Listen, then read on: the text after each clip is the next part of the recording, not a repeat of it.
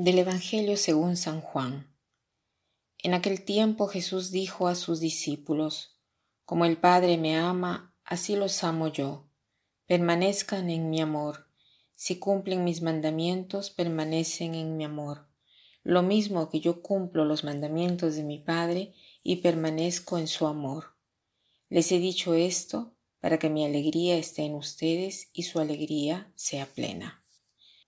El pasaje que hemos leído forma parte eh, del Evangelio donde Jesús habla de la vid y los sarmientos. Usa esta hermosa analogía de la vid para explicar nuestra relación con Él. Nosotros no estamos simplemente unidos a un tronco, sino que estamos unidos a la vid.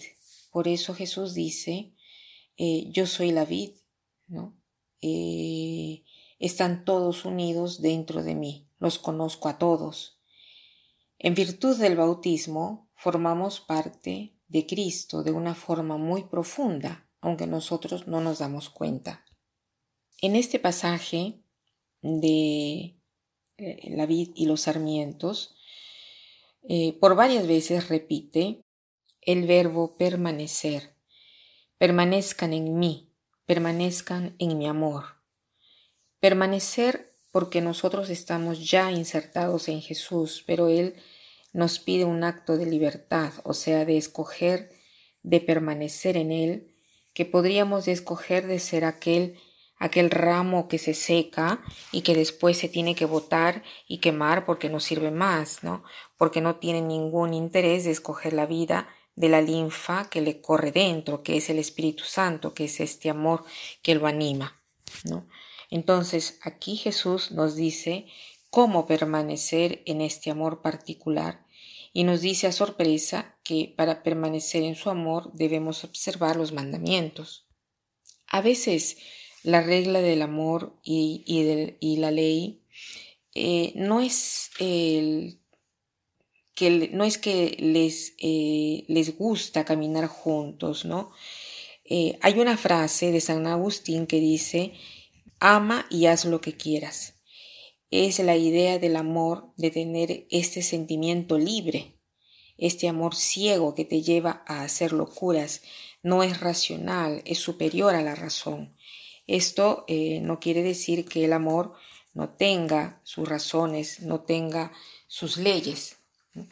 Em, aquí Jesús nos dice que el amor tiene sus leyes y justo porque tiene sus leyes internas, son leyes que nosotros abrazamos. Por ejemplo, el hecho de salir de nosotros mismos es un éxtasis, es una salida. No estamos viendo nuestros miedos, nuestras ansias, viéndonos a nosotros mismos, sino que estamos extasiados de esta persona fuera de nosotros, que nos proyectamos hacia esa persona y tratamos de satisfacer todos sus deseos, sus necesidades, hacerla feliz.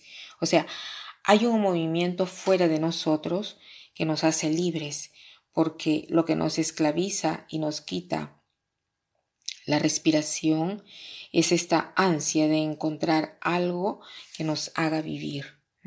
Mientras que el amor mm, nos hace salir fuera de nosotros. Y esta es la primera ley fuera de nosotros. Otra ley es la del donar. ¿no? El, al salir hacia afuera, yo dono. Es una ley que dice eh, donar hasta que me haga mal. ¿Por qué? Porque si yo doy lo superfluo, eso no es amor. El amor es dar incluso aquello que me cuesta hasta llegar a donarlo todo porque la expresión máxima del amor es el de donar todo, incluso la vida, que es lo más grande que nosotros tenemos. El donar la vida ocurre momento por momento, ¿no? a través de estos gestos de donaciones que cuestan a veces. Entonces, la totalidad del amor es otra ley. Otra ley del amor es amar siempre o sea, la fidelidad. Yo te amo eh, solamente cuando es fácil en este momento. No, te amo siempre, no solo cuando yo necesito de amar o de sentirme amado. La fidelidad del amor es el que se hace eh, el, que se hace compañero de, de la otra persona a la cual quiero. Otra ley es amar inmediatamente, o sea, no esperar un momento ideal, un mañana que no llegará. Si debes amar, hazlo ahora, inmediatamente. Si nosotros observamos estas leyes, permaneceremos en su amor. Esto nos dará el gozo, nos hará felices, porque la verdadera alegría la saboreamos cuando realizamos lo que somos. ¿Y quiénes somos? Somos seres creados a imagen y semejanza de Dios. Y Dios es contacto con el otro. Dios es don.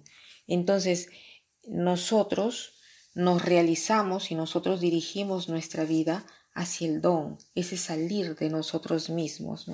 Y cuando abrazamos esta dinámica, es como fuego que se que levanta, que abraza todo. Al inicio hace mal, pero al final no nos consume, no nos destruye, sino que nos hace más nuevos, realizados, más verdaderos. Si vemos la vida de los santos, ha sido así.